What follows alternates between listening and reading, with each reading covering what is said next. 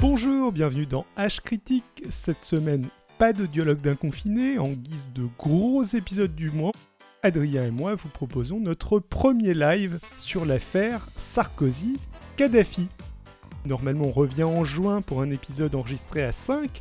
Et puis, sinon, au passage, pour faire un peu d'autopromo, j'ai sorti il y a quelques jours une euh, nouvelle vidéo sur l'histoire du racisme. Ça parle de l'introduction du concept en biologie à l'époque des Lumières. J'ai passé pas mal de temps à la préparer et je pense que le résultat est plutôt cool. Donc, si ça vous intéresse, vous pouvez trouver ça sur ma chaîne YouTube Xilcast. Et sinon, je vais aussi mettre le lien en description. Mais Maintenant, c'est parti pour l'affaire Sarkozy-Kadhafi.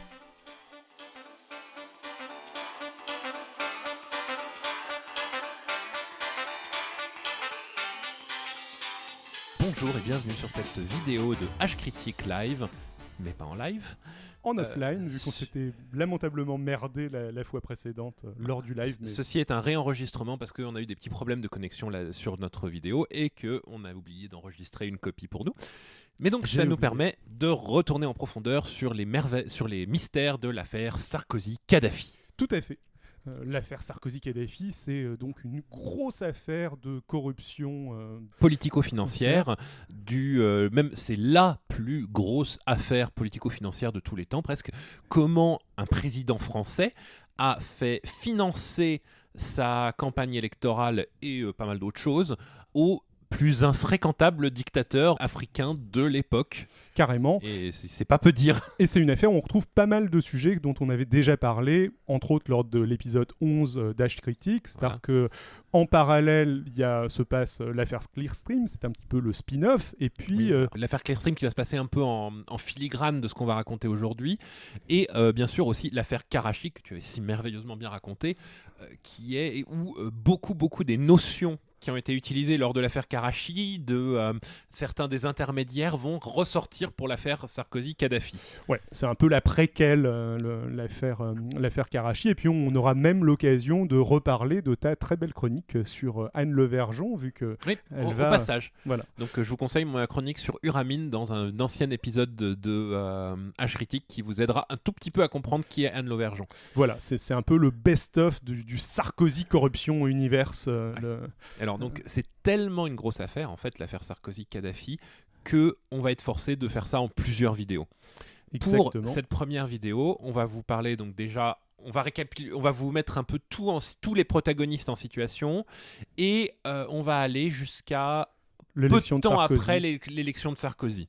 Dans les parties suivantes, on parlera donc l'enquête et euh, le, le, euh, le, reste voilà, euh, euh, la, guerre en Libye, les conséquences, euh, la rupture entre Sarkozy et Kadhafi, les morts autour de tout ça. Mais ça, c'est la prochaine fois. Ça, ça, ce sera Vous la en faites pas, on a plein de choses à dire déjà aujourd'hui. C'est assez énorme.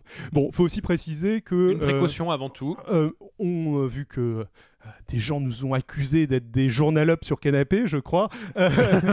Euh, Ce qui est un peu vrai sur les bords, mais on n'est pas rémunéré. Hein. C'est vrai, enfin, on, est juste des amateurs, on n'est pas journaliste, on n'a pas mené nous-mêmes d'enquête. Ce qu'on essaye de faire, c'est une petite synthèse euh, de euh, C'est facile de se perdre, c'est quand même quelque chose de tentaculaire. Ouais. Alors juste, on a lu beaucoup de sources principalement euh, bah, principalement avec les compléments du guide de Fabrice Arfi. Euh, la BD euh, Sarkozy Kadhafi qui a été rédigée par tout un tas de, journalistes qui ont enquêté sur l'enquête dont Fabrice Arfi dont Benoît Colombani je crois et un certain nombre de, journalistes de Mediapart du Monde qui ont qui ont enquêté là-dessus. Et, puis donc surtout les enquêtes de Mediapart qui a vraiment lancé cette l'enquête sur cette affaire qui sont assez excellentes. Qui euh. sont excellentes, qui sont sourcées. Et donc c'est très important. Et on a aussi accès, euh, mais ça tout le monde y a accès, à des sources primaires, principalement les témoignages des principaux concernés.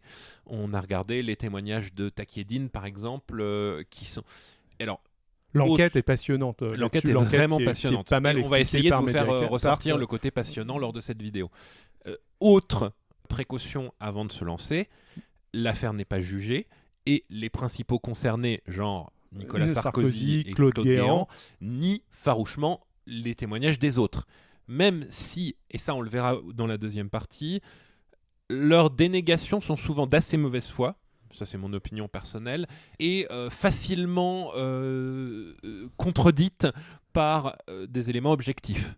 Ensuite, je ne suis pas en train de dire qu'ils sont coupables, juste que dans ce contexte précis, il y a de gros doutes. Il y a pas mal de j'exerce mon droit à ne pas répondre aussi de, la part de Claude Guéant. Euh, qui est parfaitement légitime, mais qui mais bon, amène des conséquences.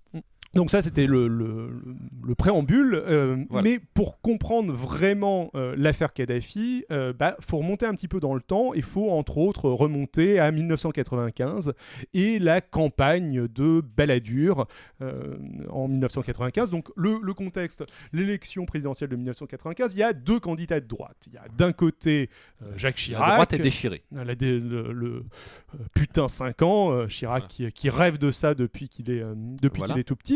Et de l'autre côté, Édouard Balladur, premier ministre de cohabitation de Lionel Jospin, euh, de euh, François Mitterrand, pardon.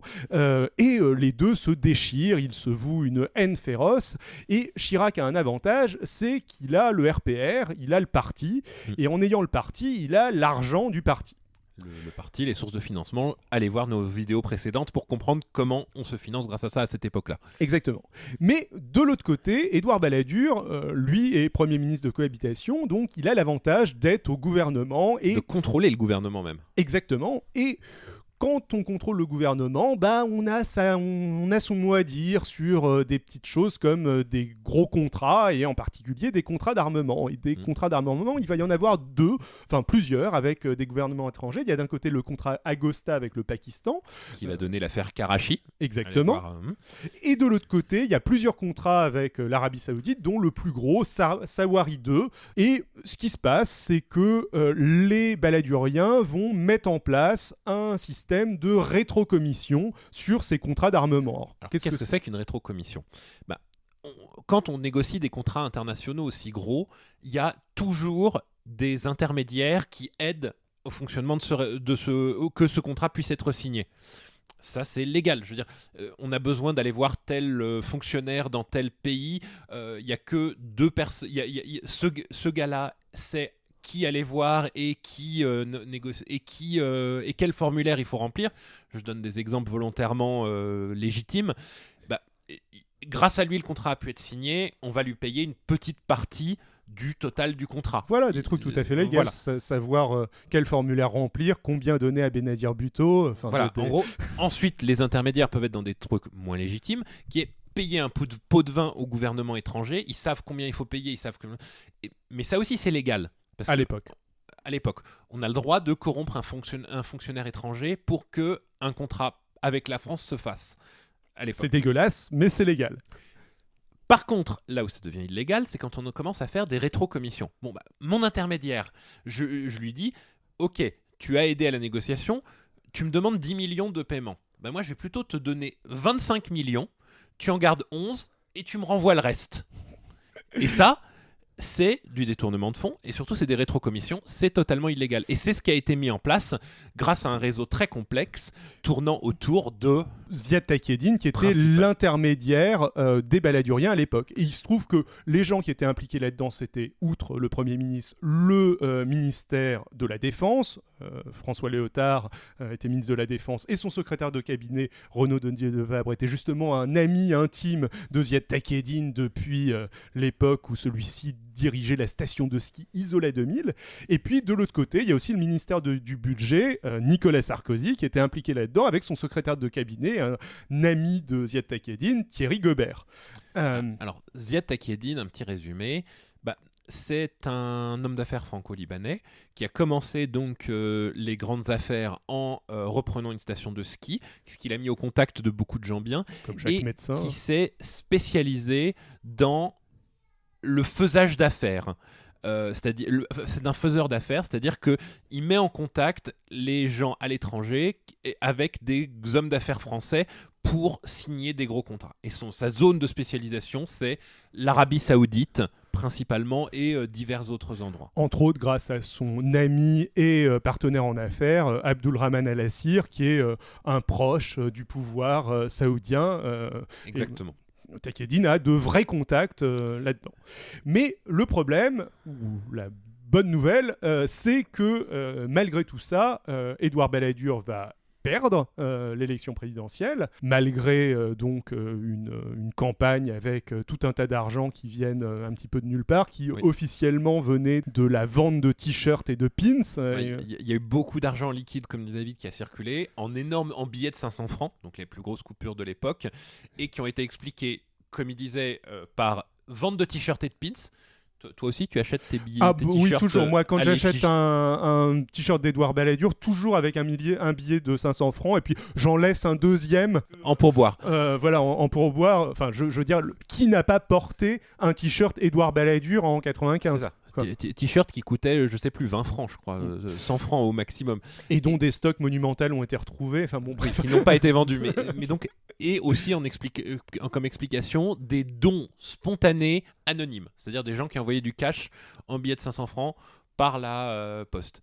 Et tiens, dernier truc amusant, quand des témoins ont rapporté qu'un sac, qu'une valise de billets remplie de billets a été vidée devant euh, Balladur et qu'on a demandé à Balladur est-ce que c'était vrai? Il a dit Des billets de 500 francs? Je m'en souviendrai, je pense. enfin bon, tout ceci c'est le propos liminaire. Mm. Euh, bah, donc. comme je le disais, euh, Édouard Balladur va perdre euh, l'élection présidentielle et c'est, comme vous le savez tous, Jacques Chirac qui va gagner. Et l'une des premières choses que Jacques Chirac va, va mettre en place, bon, la première chose qu'il va faire, c'est nommer son gouvernement et mettre en place un système de grand pardon, un grand pardon qui va consister à éloigner tous les baladuriens très loin, très très loin. De tous les postes au pouvoir. Et de tous les postes au pouvoir. Enfin, Balladur en est toujours pas revenu d'ailleurs. Mhm. Sarkozy va commencer sa longue traversée du désert. Et la deuxième chose qu'il va faire, c'est s'intéresser à ses contrats d'armement et à la thune euh, qu'avait euh, Balladur euh, lors de cette campagne. Et puis, bah, il va se douter de quelque chose assez rapidement. Il va comprendre qu'il se passe quelque chose de louche au niveau de ses contrats d'armement et il va arrêter les commissions. Immédiatement, sur tous les contrats de cette époque-là. Ce qui va donner lieu, entre autres, à l'attentat de Karachi en représailles par les services secrets pakistanais mm. quelques années plus tard, sept ans plus tard. Ça, c'était sur le contrat Agosta, mais il va aussi couper la thune au contrat Sawari 2 même si bon euh, explique que c'est un peu compliqué que les euh, voilà que en gros les commissions ont après été payées en sous-main pourvu avec un accord que euh, cet argent ne n'aille jamais vers euh, n'aille pas vers les, vers les baladuriens. Voilà. Le premier mandat de Chirac va se passer euh, relativement normalement. Euh, au niveau financement, hein, on ne fait pas de commentaires politiques Voilà. Lionel Jospin va gagner les législatives, devenir, devenir Premier ministre. Et puis on arrive en 2002, le, la campagne de réélection de Chirac. 2002, le, le, le fameux mai 2002 avec Jean-Marie Le Pen qui arrive au second tour. Mmh. Catastrophe. Mais financièrement parlant, tout ça se passe a priori de manière relativement propre euh, au niveau de euh, Chirac mm. et de Lionel Jospin, qui euh, l'un et l'autre bah, sont les chefs incontestés de leur parti. De toute façon, ils ont les financements. Je pense qu'ils n'ont pas de raison particulière de en tout mettre cas, il n'y a pas eu d'affaires sur cette campagne pour ces deux-là. Je crois que les comptes de les seuls comptes qui ont été invalidés en 2002 sont les comptes de Bruno Maigret qui avait bénéficié de services en nature de la part de la mairie de Vitrolles, mais à part ça, c'est euh, voilà, pas grand chose. Enfin, c'est pas, mal à l'échelle de Bruno Maigret à l'époque. Euh, mais euh, heureusement, Bruno Maigret ne signait pas des contrats d'armement avec la Russie, donc, donc on a été épargné. Chirac est réélu à 82% il a un gouvernement, euh, il a une majorité à son service.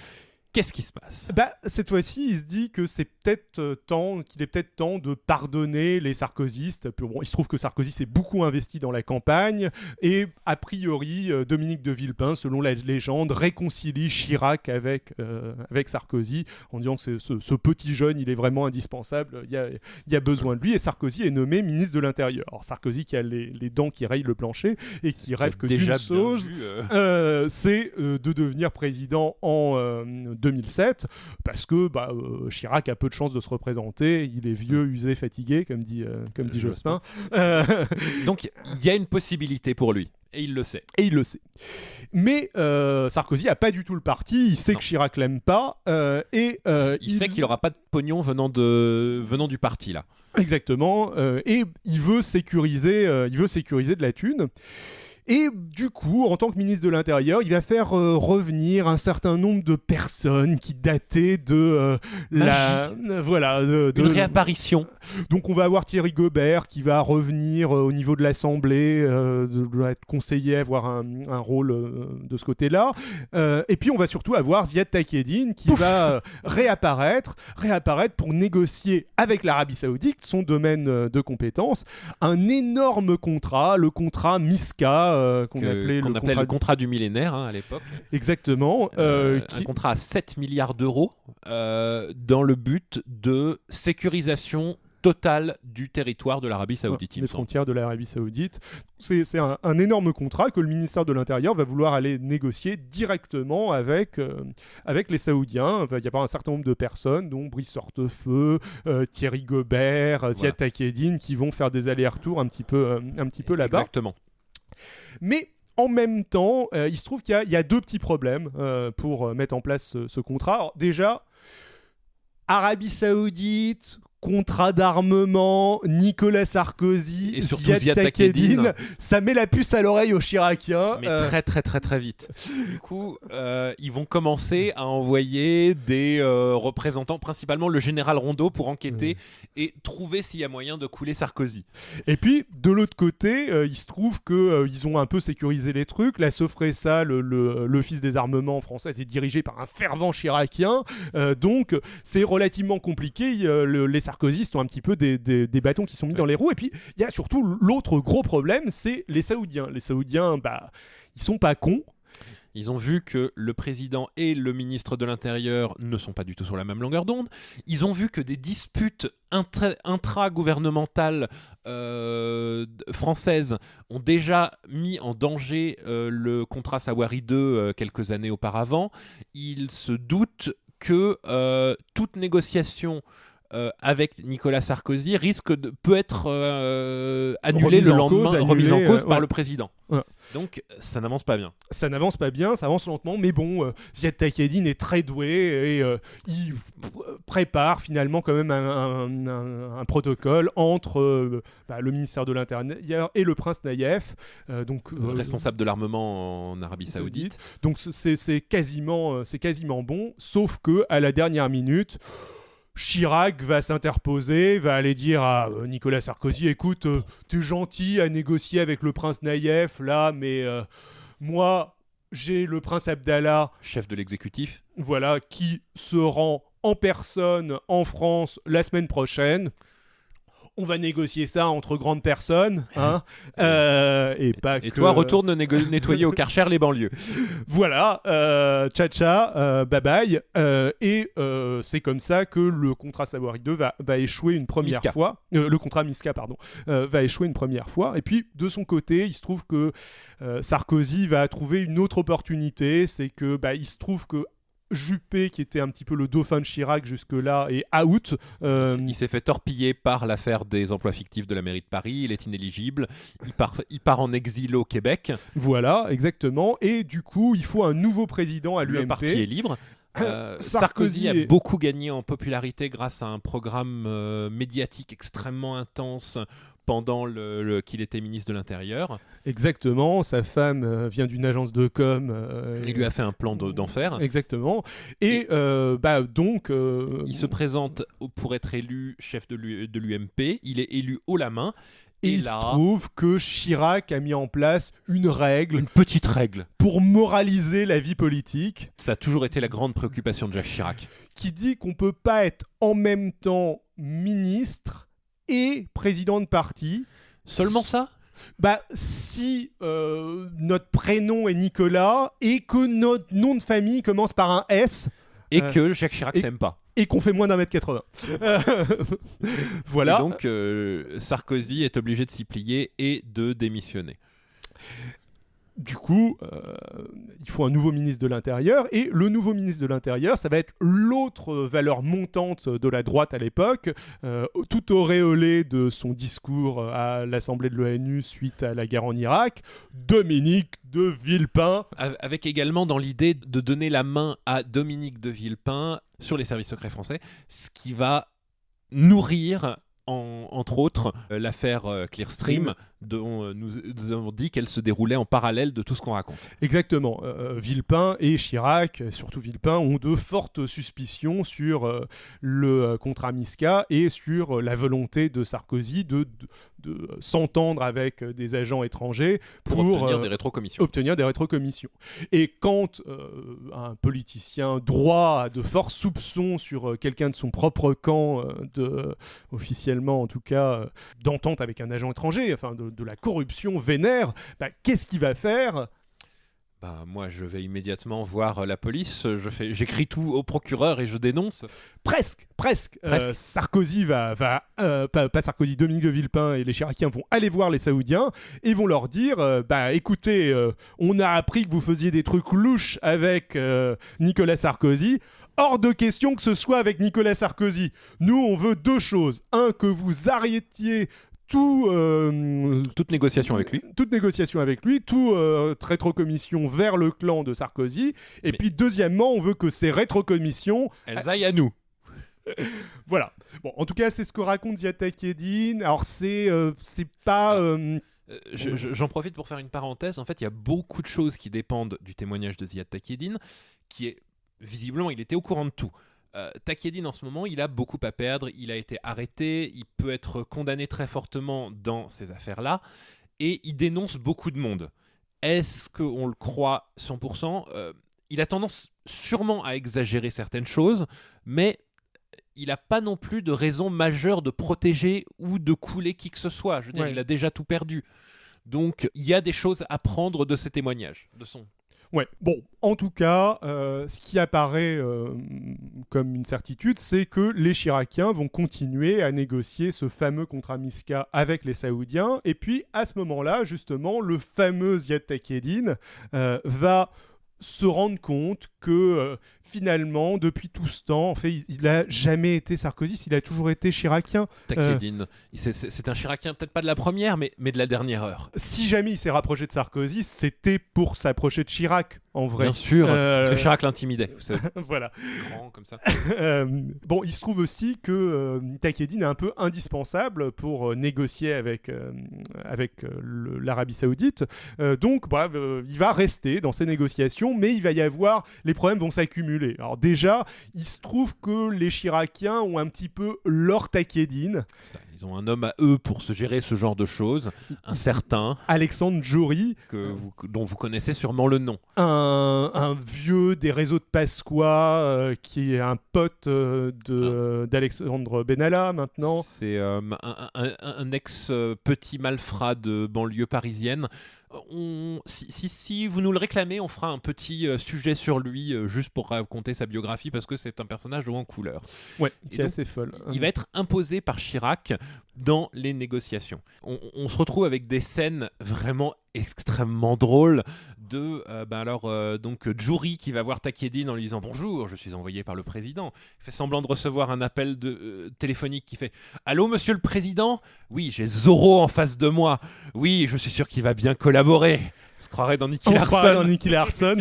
C'est assez hallucinant, mais en même temps, ça correspond pas mal à, la personnalité de Jury, qui est, euh, qui est un méchant de film, euh, un petit peu.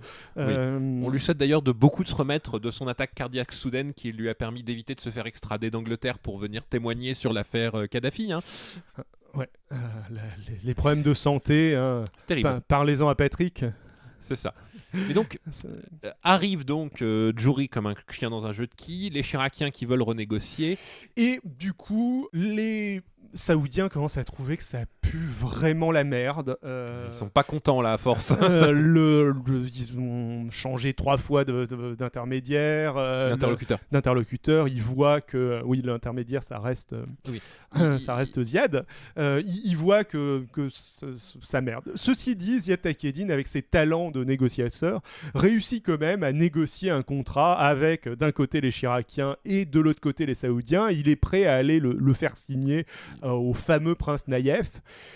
Mais à la dernière minute, alors qu'il est en train de négocier la chose avec le prince Naïef, il raconte que le contrat que, euh, que les Chiraciens lui envoient, euh, ça se passe par téléphone, en est totalement réécrit. est totalement réécrit, ou en tout cas est réécrit sur la partie des commissions, et donc bah, ça capote. Et, en, réduisant la commission de Takiedine. Sûrement, ça il le dit pas exactement, mais on, le suppose. mais on le suppose très fortement. Et bah, Takiedine revient euh, voir les Chiraciens furieux et leur dit plus jamais vous ne signerez un contrat avec les Saoudiens. Et c'est ce qui s'est passé. Bah ouais, hein. vraiment indispensable. Euh, voilà. Mais en parallèle, Nicolas Sarkozy a beaucoup gagné en popularité, euh, bah, chef de, du parti. Beaucoup gagné en popularité. C'est surtout que de l'autre côté, les Chiraciens ont beaucoup perdu. Oui, euh, il y a eu le fameux référendum sur la Constitution européenne qui a été perdu par Chirac assez violemment. Énorme coup politique. Euh. Et euh, Chirac, du coup, décide dans une grande magnanimité de rappeler Sarkozy aux affaires. Il se rend compte que cette loi, c'était pas tout à fait juste en fait, et que que finalement, si jamais tu es nommé ministre d'État, par exemple. donc, en, étant un peu moins généreux, en gros, la seule personne capable d'avoir encore de la popularité à droite, c'était Sarkozy. Il est forcé de supplier Sarkozy de revenir. Il voulait le nommer, je crois, ministre du budget ou quelque chose comme ça, mais Sarkozy impose d'être nommé ministre de l'Intérieur. Ou Premier ministre, je crois. Ou Premier ministre, mais ça, ça ne Chirac passe pas. veut vraiment pas le nommer Premier et ministre. Donc, et il réclame d'être nommé ministre d'État en plus. Ministre d'État, c'est euh, quelque chose qui te donne un rang quasiment égal au Premier ministre dans énormément de circonstances. Or, il se trouve que justement, le Premier ministre que nomme Chirac à ce moment-là, c'est l'autre valeur montante de la droite, Dominique de Villepin. Euh, le nouvel arc ennemi de, Nicolas Sarkozy. Euh, héritier euh, présomptif de Jacques Chirac et donc candidat très certainement à l'élection de 2007, deux ans plus tard. Mm. Et dernière remarque, pourquoi Sarkozy veut revenir ministre de l'Intérieur? Bah, En fait, euh, l'affaire Clearstream est passée entre-temps. Il a vu tout ce qui pouvait se passer quand tu as les services secrets français contre toi.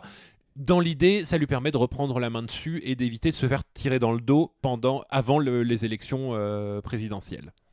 Exactement. Et donc, donc revenu au pouvoir, qu'est-ce qui va avoir besoin Sarkozy? Bah, Sarkozy, je pense que dans ce contexte, euh, Bon, ok, il a toujours l'UMP et il est ministre en même temps, mais l'UMP, il est susceptible de le perdre. Euh, les Chiraciens sont assez actifs. les euh, Chiraciens sont un clan puissant parmi l'UMP. Exactement. Dominique de Villepin, euh, jeune Premier ministre, euh, est en pleine montée. Euh, on est dans un, dans un emballement autour de sa personnalité, etc. On se rend compte qu'il n'est pas si fantasque que ça, qu'il fait un bon Premier ministre. En même temps, quel bel homme. voilà. Au Apollon tout droit sorti de l'eau. On se souvient de cette scène-là. Et donc, il a besoin d'assurer de l'argent. Et où est-ce qu'il peut aller chercher de l'argent à ce moment-là? Chez les Saoudiens? Bah, je pense que vous avez un peu retenu le début de la vidéo. Les Saoudiens, ils commencent à plus trop aimer les Français. Ouais, les Saoudiens, ils veulent plus, ils en ont marre. ils, vont lui balancer du poisson pourri quand il voit venir, hein, c'est garanti. Euh, mais il se trouve que Ziad Takedine a des amis ailleurs et a des amis, entre autres, en Libye. Et c'est en Libye, chez Muammar Kadhafi, que Nicolas Sarkozy va aller chercher de l'argent. Mais pour comprendre tout ça, il faut qu'on revienne un petit peu dans le temps et qu'on vous parle un petit peu justement. Kadhafi? Eh ben Kadhafi, donc c'est un euh, dictateur militaire. Il a pris le pouvoir à 27 ans, très jeune, hein, après un coup d'État pour renverser la monarchie il a, euh, après quelques années, décidé, dans un souci de euh, démocratie, de se retirer du pouvoir, c'est-à-dire de nommer des institutions permanentes démocratiques, un Premier ministre, un Parlement, avec très peu de pouvoir en réalité, et de se retirer de euh, l'exécutif direct et de devenir seulement conseiller de l'exécutif dans un poste permanent nommé le guide. Arrêtez de m'appeler président, appelez-moi juste guide. Le guide. Et euh, qu'est-ce que ça veut dire? Bah, En fait, c'est une méthode pour devenir... Euh, en gros, le poste de guide n'est jamais remplacé, donc euh, il est en dehors de l'organigramme, mais en contrôle de l'organigramme de l'exécutif. Et il va très régulièrement changer les institutions de Libye dans le but de ne jamais avoir de qui que ce soit qui devienne trop populaire et capable de menacer son contrôle du pays. Et pourtant, c'est bien ça qui va, des années plus tard, euh, lors de la guerre en 2011, mais on, y reviendra. Mais, oui, c'est exactement ça. Mais ceci dit, il aura tenu quand même 40 euh, ans. et puis, Mike Kadhafi, au niveau international, c'est quelqu'un donc qui est devenu président très jeune, à 26 ans. Il a d'immenses ambitions. Alors quand tu es président à 26 ou 27, ans, 27 ans, à 40 ans, il te faut pas seulement une Rolex, quoi. Il te faut pas seulement un pays, il faut un continent quasiment. Voilà, bah, il a des ambitions d'union africaine, il a des ambitions de euh, panarabisme. panarabisme. Il euh, participe au rayonnement culturel, euh, il veut le développement industriel de son pays qu'il va, qu'il va faire. Hein. La Libye était un pays extrêmement riche. Est un pays extrêmement riche, ressources. Et pour avoir de l'influence à l'international, il va euh, bah, déjà participer au jeu de la guerre froide en tant que non aligné et il va financer. Il se voit comme le nouveau Nasser. Euh. Voilà. En fait, il se, voit comme le nouveau Nasser. Il se voit un pôle euh, politique de politique régionale à égalité avec l'Arabie Saoudite ou l'Iran. Et surtout, donc, ce qui va l'amener à être jeté au banc de la communauté internationale quand c'est euh, il va financer le terrorisme international. Il va financer tout un tas de mouvements de rébellion. Il va financer l'IRA en Irlande. Il va financer les FARC en Amérique du Sud. Puis il va financer tout un tas de rébellions africaines, euh, généralement contre les pouvoirs en place, qui sont euh, post-coloniaux, donc généralement des, des, pouvoirs qui sont assez proches des anciennes puissances coloniales, comme la France ou l'Angleterre, voire proches des États-Unis. Et ce qui va amener les États-Unis euh, dans, une dans un jeu de rétorsion à bombarder euh, en la Libye. en 80. La date m'échappe euh, à cet instant précis. Mais... Ah, je, pense que c'est le, la fin des années 80, j'imagine. En, en, avant les attentats. en 86, en 86, excusez-moi, hein. et à, à, faire des frappes chirurgicales, comme on disait à l'époque, sur la Libye, sur Benghazi et sur Tripoli. Et en réponse, euh, la Libye va euh, organiser des attentats sur euh, donc le des avions occidentaux. Des avions occidentaux. Donc l'attentat le plus célèbre, c'est l'attentat de Lockerbie, un vol 103 de la, de la compagnie Panam qui va exploser au-dessus d'un petit village en Écosse et tuer plus de 300 personnes. Euh, et puis un peu plus tard, il va y avoir l'attentat du DC-10 du TA. Euh, alors si je dis pas de bêtises, c'est un, vol qui, part du Tchad, pour aller en France et qui va tomber quelque part en Afrique du Nord, je ne sais plus exactement où. Mais pareil, il va y avoir euh, une, des explosifs qui vont être introduits à, à bord. et, bord et on va se rendre et compte qui vont être liés à la Libye. Et à l'homme des bases d'œuvre de, de Kadhafi, un certain Sanoussi. Euh, dont on parlera aussi euh, très rapidement. Et euh, donc les mesures de rétorsion contre ça vont être un embargo général voté aux Nations Unies contre la Libye qui va durer à partir de 80, 89, euh, j'imagine. 89, je crois. Et qui durera pendant de nombreuses années. Ce qui va poser un certain nombre de problèmes. Entre autres, le, la Libye, à l'époque, a acheté euh, des avions à la France. Et euh, bah, il se trouve qu'ils ont besoin régulièrement de pièces de rechange. Et donc, la flotte d'avions libyenne est clouée au sol parce qu'ils ne peuvent plus acheter de pièces de rechange. Il y a, d'autres conséquences, mais l'argent en Libye ne peut plus sortir, on ne peut plus faire d'investissement. Et un certain nombre de personnes ne peuvent plus se déplacer à l'étranger. Enfin oui, c'est relou. Puis à partir de 1995, euh, Kadhafi va essayer de, de, faire en sorte... Commencer à faire quelques avances pour tenter d'être réintégré à la communauté internationale. Exactement. Donc, euh, le, premier geste, il me semble, ça va être en fait de livrer deux agents des renseignements libyens qui vont être accusés d'avoir euh, organisé les attentats de leur complète volonté sans que la Libye soit impliquée. Et euh, ce premier geste va ouvrir la porte à des négociations plus larges. Sur, grosso modo, le remboursement, enfin, le paiement de compensation aux familles des victimes des attentats de Lockerbie et euh, de, euh, du DC-10 et, des autres. Et pour que c'est pour ne pas froisser les sensibilités de qui que ce soit, ces paiements vont être faits, la négociation va faire que ces paiements vont être faits à un fonds de, un fonds de dédommagement qui est dédié aux victimes des attentats donc libyens, mais aussi aux victimes des bombardements américains en Libye.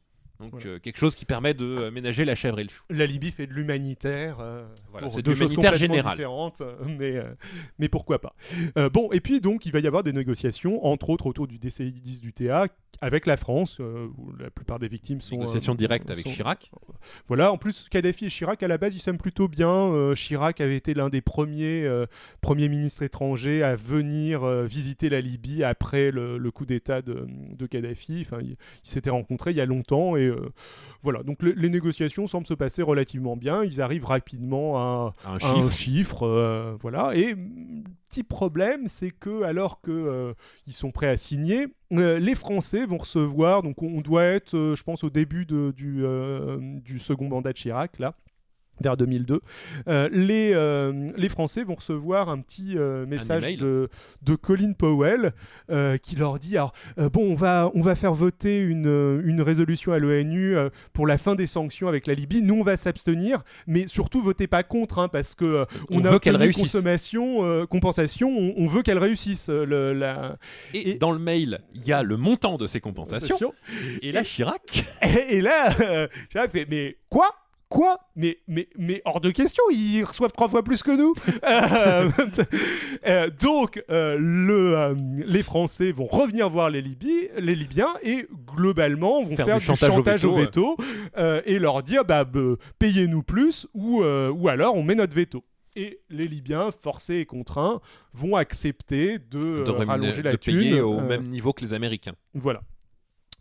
Et bon, ça va se passer, le, euh, on va euh, progresser dans le, processus de réhabilitation de la Libye, mais Kadhafi va pas être très très content de, euh, de cette entourloupe, et peut-être même pas être très très content plus généralement de, d'avoir été extorqué comme ça aux, occidentaux. Hein, le, et du coup, il, va, il se trouve qu'il y a une petite affaire en parallèle. Il y a des enfants de l'hôpital de Benghazi. Qui une centaine d'enfants. Plusieurs centaines, ouais. qui ont été massivement contaminés par le VIH. Euh, Kadhafi va accuser une, euh, une équipe de... Une euh, petite ONG en fait qui travaillait à l'hôpital de Benghazi, cinq infirmières bulgares et un médecin palestinien. Ils seront arrêtés immédiatement, condamnés, condamnés à mort très rapidement pour avoir volontairement contaminé les enfants et jetés en prison. Et bon, il apparaît assez vite que euh, Kadhafi n'a pas vraiment l'intention de les condamner à mort. Par contre, il a l'intention de les utiliser comme. Euh, enfin, de les tuer, je veux dire, il les fait condamner, mais il n'a pas l'intention d'exécuter la, peine. Par contre, il a l'intention de les utiliser comme monnaie de, de, chantage euh, et auprès comme, des Occidentaux. demande de rançon auprès des Occidentaux. les chiffres circulent assez vite. Alors, qu'est-ce qui s'est passé? Il y a vraiment eu ces enfants contaminés. dans un premier temps, il y a eu une enquête un petit peu internationale, à la fois mandée par Kadhafi et par euh, les gouvernements occidentaux, qui est mené par le professeur Montagnier, toujours sur les bons sur coups, les bons coups hein. euh, qui euh, lui conclut que c'est un problème d'hygiène dans l'hôpital. Réutilisation de seringues, mais c'est assez improbable.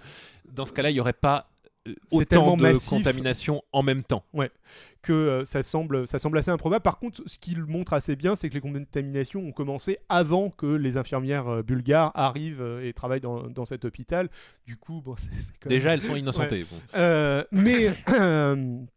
mais du coup, qu'est-ce qui s'est vraiment passé? C'est un petit peu plus compliqué. Il y a plusieurs hypothèses. La plus vraisemblable, on vous parlera de l'autre euh, en fin d'émission, c'est euh, que bah, il se trouve qu'il y a une ONG euh, libyenne ou bah, le Croissant Vert, qui est au-delà de ça, c'est l'équivalent, c'est une organisation internationale, c'est l'équivalent de la Croix-Rouge dans le monde islamique. qui aurait acheté à une organisation autrichienne des stocks de sang douteux. Et en fait, d'Afrique du Sud. voilà. C'était l'époque où euh, il y a eu il y avait des, des, organisations qui s'occupaient des approvisionnements en sang, avaient des stocks de sang probablement contaminés. On n'est pas si loin de l'affaire du sang contaminé en France. et les auraient refilés à des pays africains. Qui, euh, donc, le problème, pourquoi est-ce que euh, visiblement c'est un accident? C'est que qui est dirigeant de cette, du de Croissant Vert bah, à l'époque, Kadhafi, fils de. Donc, Du coup, bah, Vraisemblablement, les Libyens n'étaient pas au courant quand ils ont acheté ce sang. Euh, Saïf al-Islam Kadhafi n'était pas au courant que c'était du sang contaminé. C'est visiblement un accident. C'est visiblement un accident, mais par contre, ils l'ont su relativement tôt. Et puis, Kadhafi s'est retrouvé dans une situation où, un, il voulait pas euh, que son fils se fasse accuser, fils qui se trouve être la vitrine un peu présentable de la Libye à l'époque. C'était un peu le pôle réformateur de la Libye, le mec, le mec responsable qu'on envoyait pour négocier des trucs euh, officiel. Voilà, le successeur aussi euh, plus ou moins officieux de, de Kadhafi, un mec euh, un petit peu plus clean euh, que, que, son père et que ses frères. et bah, de l'autre côté, il y a aussi la volonté de se venger donc, de, de cette affaire. Donc cette affaire de, des infirmières bulgares, ça va empoisonner ou ponctuer les relations entre la Libye et l'Occident pendant... 5-10 ans. Ce sera le, le, principal obstacle après la levée des sanctions internationales, à, faire passer des contrats avec la Libye. Exactement. Et du coup, euh, quand euh, Nicolas Sarkozy revient au ministère de l'Intérieur, c'est la situation dans laquelle on est. Il y a eu un certain nombre d'avancées. Euh, Kadhafi négocie ouvertement. non, secrètement. oui, secrètement, pardon. Bah, secrètement avec l'Union européenne. Il y a des, un négociateur officiel à l'Union européenne qui, depuis plusieurs années, s'occupe de l'affaire. Ça avance doucement. Voilà. Et ce que veut Kadhafi, en gros, c'est de l'argent et il veut une somme qui rappelle bizarrement la somme qu'il a eu à payer euh, pour les victimes euh, du, françaises du euh, DC-10 du TA. grosso modo, il veut se faire rembourser. La différence que Chirac lui a extorqué. Voilà, exactement. Bon. donc, Nicolas Sarkozy, revenu au ministère de l'Intérieur, va envoyer un certain nombre de personnes négocier avec Kadhafi, donc l'inénérable Takedine qui a aussi des euh, contacts des avec, amis la, partout. avec la Libye. C'est un mec bien, vraiment. Un, un, mec génial. Et puis, bon, dans un premier temps, c'est Hortefeux qui est censé un petit peu chapeauter tout ça. Et puis, Hortefeux, euh, il se trouve que euh, il s'est fait un petit peu griller lors des négociations autour du contrat Miska. Il est dans la ligne de mire des Chiraciens. Il est ministre maintenant en exercice. À ce moment-là, quoi, donc, donc, il se déplace plus difficilement, discrètement. Euh, et puis, euh, euh, bon, Gobert aussi est un petit peu hors jeu à ce bah, moment-là. Il commence à avoir des procès au cul, je crois, ou pas loin. Mais, néanmoins, il va quand même servir, il va quand même faire le, boulot, Gobert. Mais donc, il faut un quelqu'un de, un proche de Sarkozy. Un homme neuf à qui on peut faire confiance. Exactement. Un nouvel intermédiaire. Et je pense que Sarkozy va pas trop avoir le choix. Parce qu'il va choisir quelqu'un qui se révélera être le pire choix possible dans cette situation. Et Claude on verra. Guéant. On verra euh. dans la deuxième partie à quel point c'était un mauvais choix. Exactement. Et donc, on va avoir. Claude Guéant? Claude Guéant, c'est le secrétaire de cabinet de euh, directeur de cabinet, de, directeur de cabinet pardon, de euh, Nicolas Sarkozy au ministère de l'Intérieur. Donc le directeur de cabinet, c'est quand tu es un ministre ou ce genre de choses, c'est le mec qui est assis devant ta porte, qui décide de ton agenda du jour, qui décide qui rentre et qui ne rentre pas pour te rencontrer et euh, qui connaît tous tes secrets en quelque sorte. C'est ton homme de main le plus de confiance. Mais néanmoins, c'est pas un mec en première ligne. C'est pas le mec que les journalistes viennent voir quand il y a besoin d'un commentaire sur quelque chose. Donc, c'est quelqu'un qui peut relativement passer inaperçu et c'est quelqu'un en qui tu as obligatoirement toute confiance. Exactement. Et donc, Claude Guéant et Ziad Takedine, surtout Ziad Takedine, mais aussi Claude Guéant, vont faire un certain nombre d'allers-retours en Libye pour négocier avec Kadhafi. Et qu'est-ce qu'ils vont négocier? Avec Kadhafi, ils vont négocier non pas des rétrocommissions, mais que Kadhafi leur verse entre 5 millions et 50 millions selon les grosses, Grosses sommes. Grosse, hein, grosse somme. Pour une campagne. En liquide pour la campagne électorale de 2007 de Nicolas Sarkozy. En échange d'avoir un président très bien intentionné pour la Libye en place en France. Et tout ça, ça va être scellé lors d'une rencontre qui va avoir lieu en octobre 2005 entre Sarkozy et Kadhafi. Il va y avoir une visite officielle du ministre de l'Intérieur et ministre d'État Nicolas Sarkozy en Libye. Et là, Kadhafi va mettre les petits plats dans les grands pour cette euh, visite. Et euh, faut noter que c'est quelque chose de très inhabituel parce que Kadhafi, c'est quelqu'un qui adore faire sentir qu'il a du pouvoir aux gens qui viennent lui rendre visite. Quand il y a des dignitaires étrangers qui arrivent, généralement, il, euh, leur, il leur fait attendre 3-4 jours avant de les voir, il, euh, il, les fait, il, fait, il, leur, il leur pose des lapins, il les fait poireauter, alors que là... Là, il est à la descente d'avion de Nicolas Sarkozy, euh, il l'attend, il est ready. Ce qu'il ne fait jamais la descente d'avion. Et le premier truc qu'il fait, c'est un entretien en tête à tête avec Nicolas Sarkozy sous une tente. Alors en tête à tête. Seulement eux deux. Et leur traducteur. Euh, d'ailleurs, la traductrice de Nicolas Sarkozy euh, se retrouve euh, très, très, gênée quand on lui demande ce qui s'est dit lors de cet entretien. exactement. Elle est amnésique euh, bah, maintenant. Elle s'est d'abord réfugiée dans le, derrière le secret professionnel et maintenant elle dit qu'elle ne se souvient d'absolument rien. Voilà, ce qui peut être pratique parce qu'il y a quand même eu des morts autour de tout ça. C'est très raisonnable, je dirais. Euh, il y a eu beaucoup de morts hein, dans l'affaire. Donc. Euh, aurait été d'après plusieurs témoins, aurait été négocié, aurait été confirmé lors de cet entretien que Kadhafi financerait la campagne de Sarkozy. Et qu'est-ce que euh, Kadhafi obtient en échange? Parce que les infirmières libyennes euh, et sa réintégration contre sa réintégration à la communauté internationale, il n'a pas tellement besoin de Sarkozy pour ça. c'est en cours, ça, ça, va arriver tôt ou tard.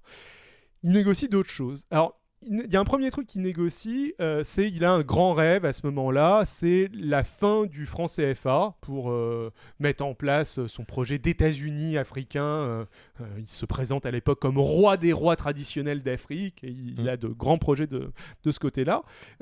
et bah, le franc CFA, c'est quelque chose de relativement complexe qui pèse sur les États africains. Bah, alors, c'est quelque chose d'assez compliqué qu'il faudrait, je pense, une vidéo pour vous expliquer les enjeux là-dedans. Demandez si ça vous intéresse. Demandez-nous si ça vous intéresse. Euh, lui, il a l'idée de créer une monnaie panafricaine euh, dirigée par la Libye, mais euh, collaborative.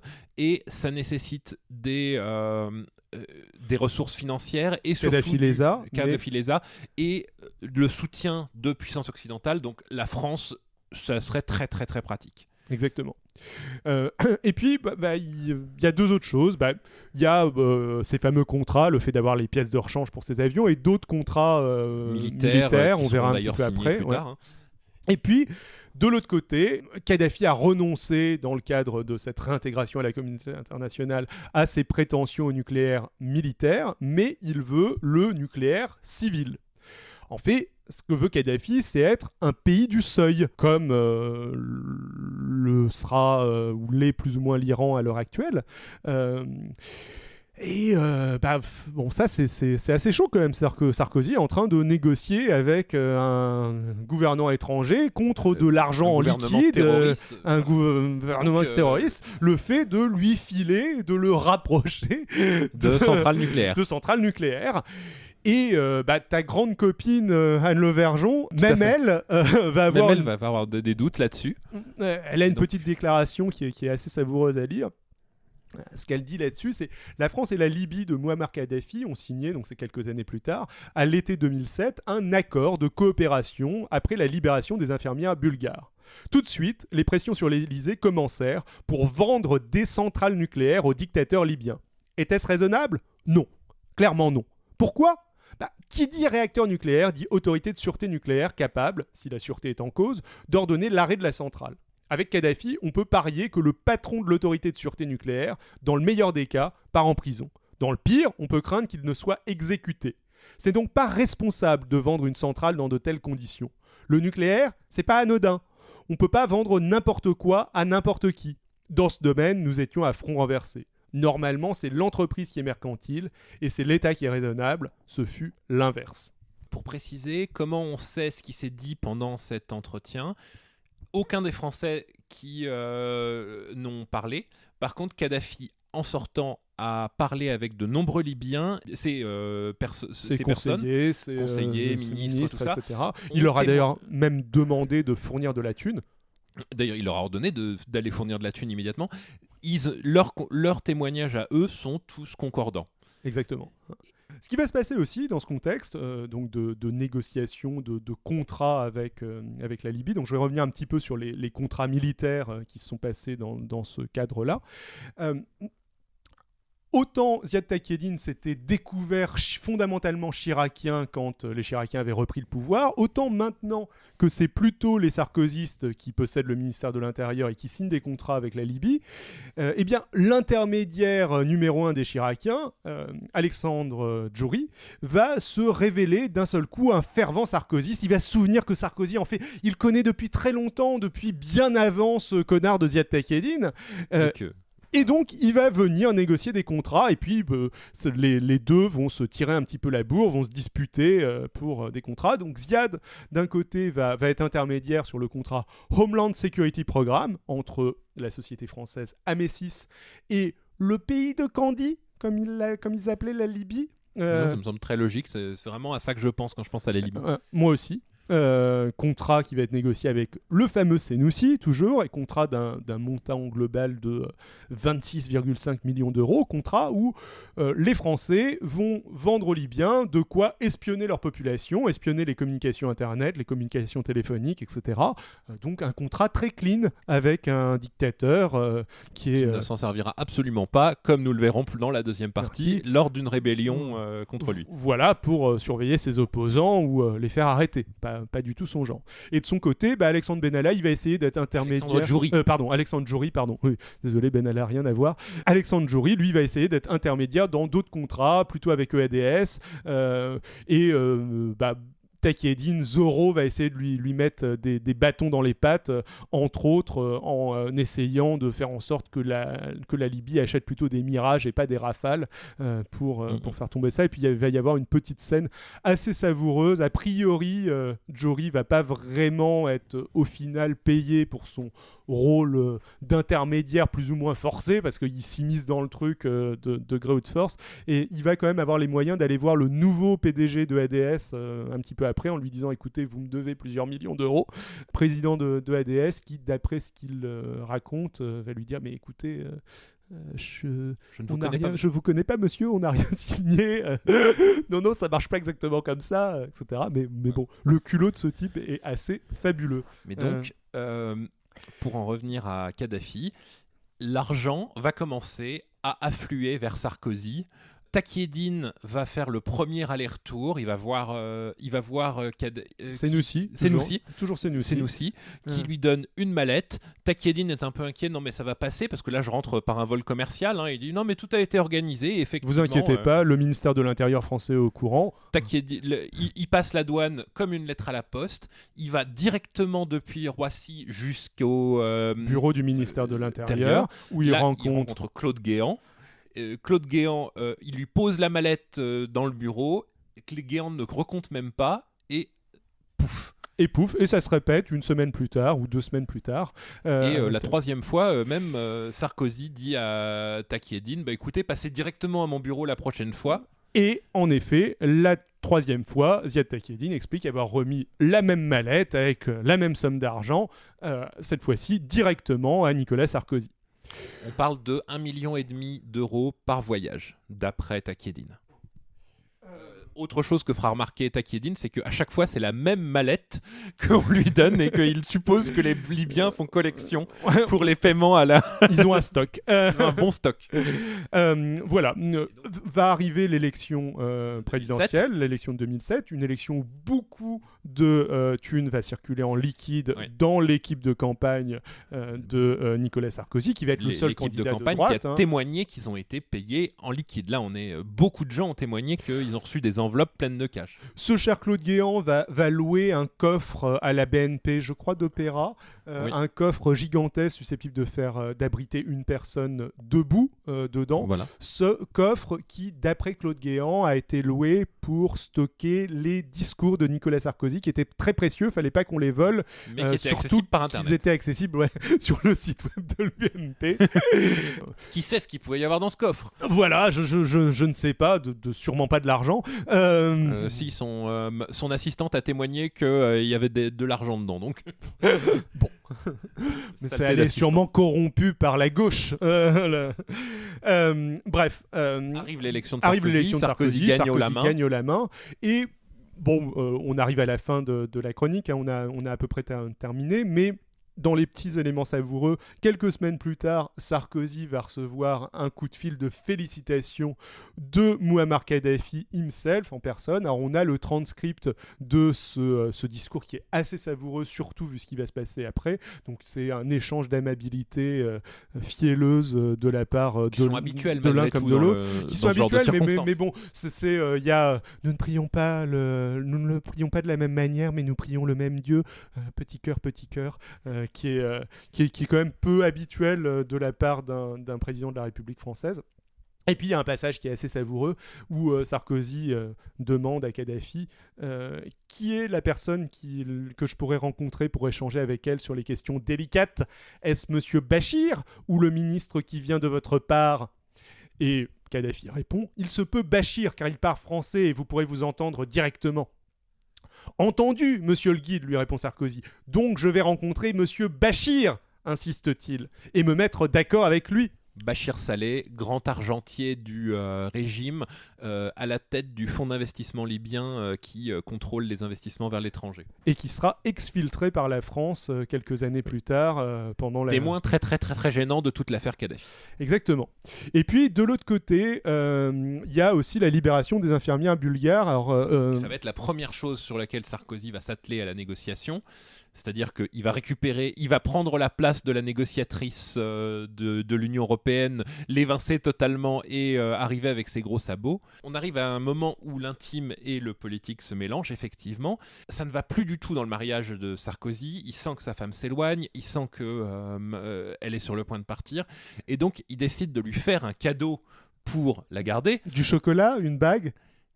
Il va la nommer grande négociatrice euh, de la libération des infirmières libyennes et lui offrir une opportunité de se montrer à la télé euh, en héroïne euh, qui débarque. Alors, quand elle arrive, tout est déjà négocié et elle a plus qu'à deux euh, fois par à la fois les négociateurs européens et, par euh, mais c'est elle la libératrice totalement.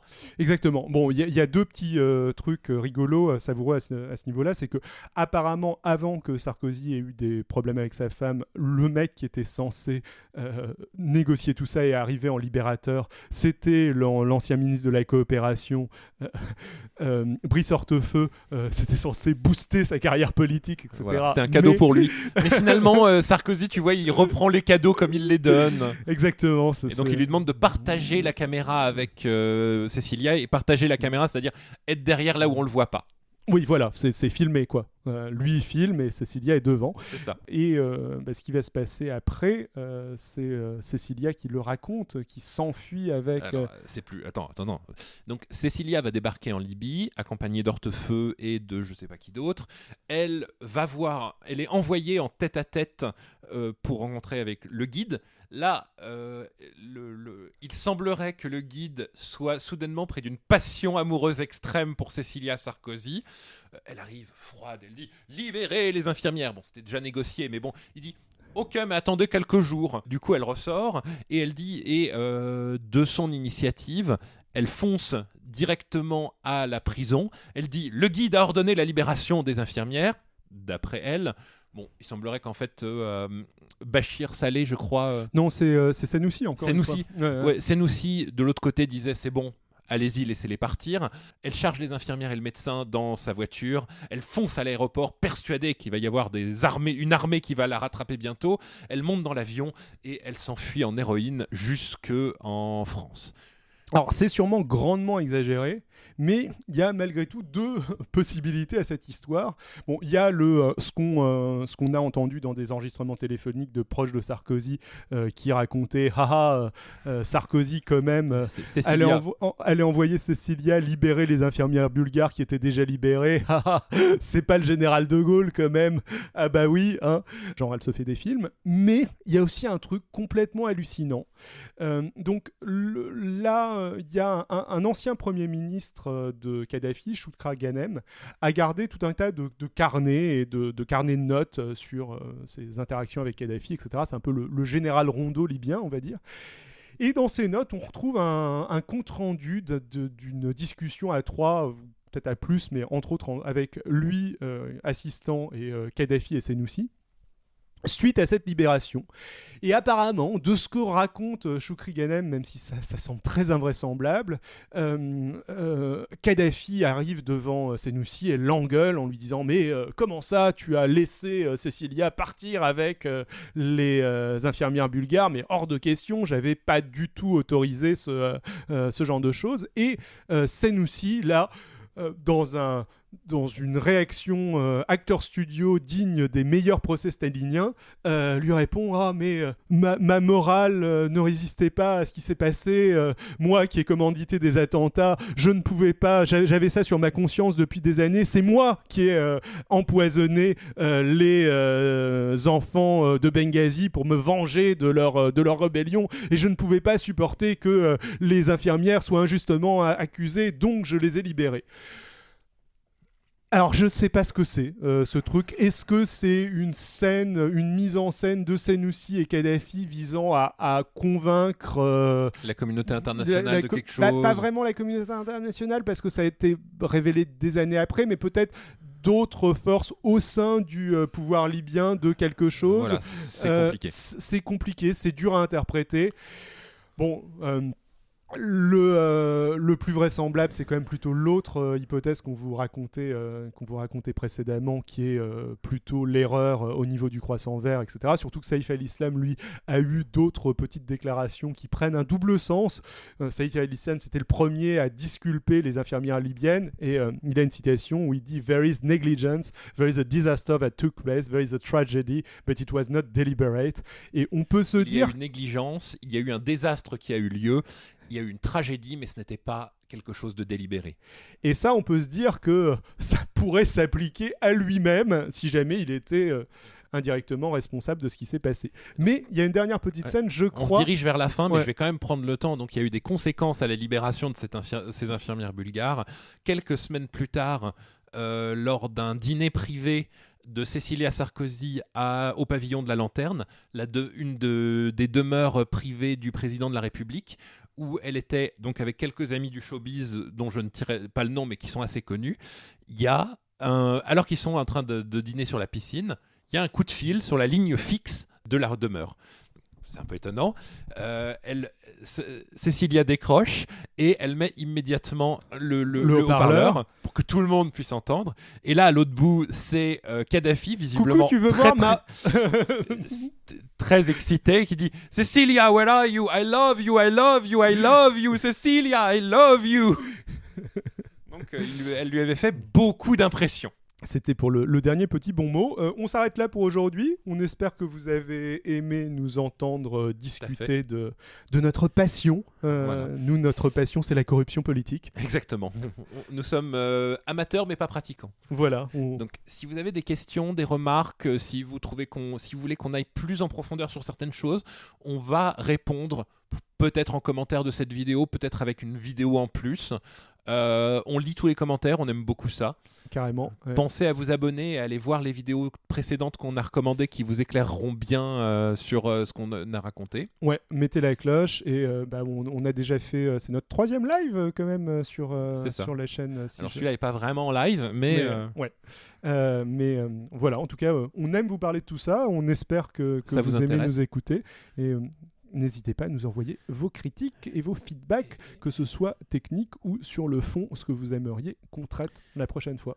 Et donc à très bientôt pour la deuxième et peut-être une troisième partie, l'enquête euh, Kadhafi, le, comment euh, Kadhafi et Sarkozy se sont brouillés, la guerre en Libye, et euh, quelques autres euh, quelques autres petites choses euh, peut-être mais enfin l'enquête en fait c'est un, gros, morceau, c'est possible qu'on soit obligé d'en faire une troisième vidéo rien que sur ça. Les ventes de tableaux de Guéant ce genre de choses et il y, a aussi la possibilité qu'il y ait des rebondissements d'ici là parce que la, la, plupart les enquêtes sont encore en cours sur beaucoup de choses. Ouais c'est un, un, sujet chaud où régulièrement il y a, y a de, de, nouveaux trucs à la faveur Thierry Gobert par exemple s'est fait très récemment épinglé par Mediapart comme ayant reçu un virement de 500 000 euros venant de Libye. Et les divorces jouent, comme vous le verrez, un grand rôle dans euh, la découverte ah de, des secrets Il y a, beaucoup d'anecdotes amusantes qu'on vous réserve pour la suite. Voilà, bah, ciao ciao. On vous aime. Bye. Bisous.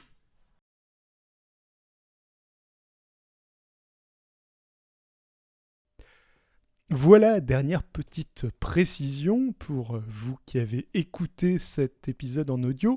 L'épisode suivant, enfin la, suite de, ce, de cette enquête ou de ce, résumé d'enquête, parce que ce n'est pas vraiment nous qui enquêtons, sur l'affaire Sarkozy-Kadhafi, suite qui concerne plus précisément la, la, guerre en Libye, est déjà disponible. On l'a déjà enregistré il y a quelques mois avec Adrien, et elle est disponible donc en vidéo live, réellement live, parce que celui-là, on avait un peu foiré au live et donc on avait enregistré, sur ma chaîne YouTube, Xilcast. Je vous mettrai les liens en description si jamais vous avez envie de nous voir en vidéo et de pas seulement nous écouter, ou si jamais vous avez envie d'avoir la fin de l'histoire tout de suite. Voilà, sur ce, normalement on revient le mois prochain à 5, et d'ici là, ciao à tous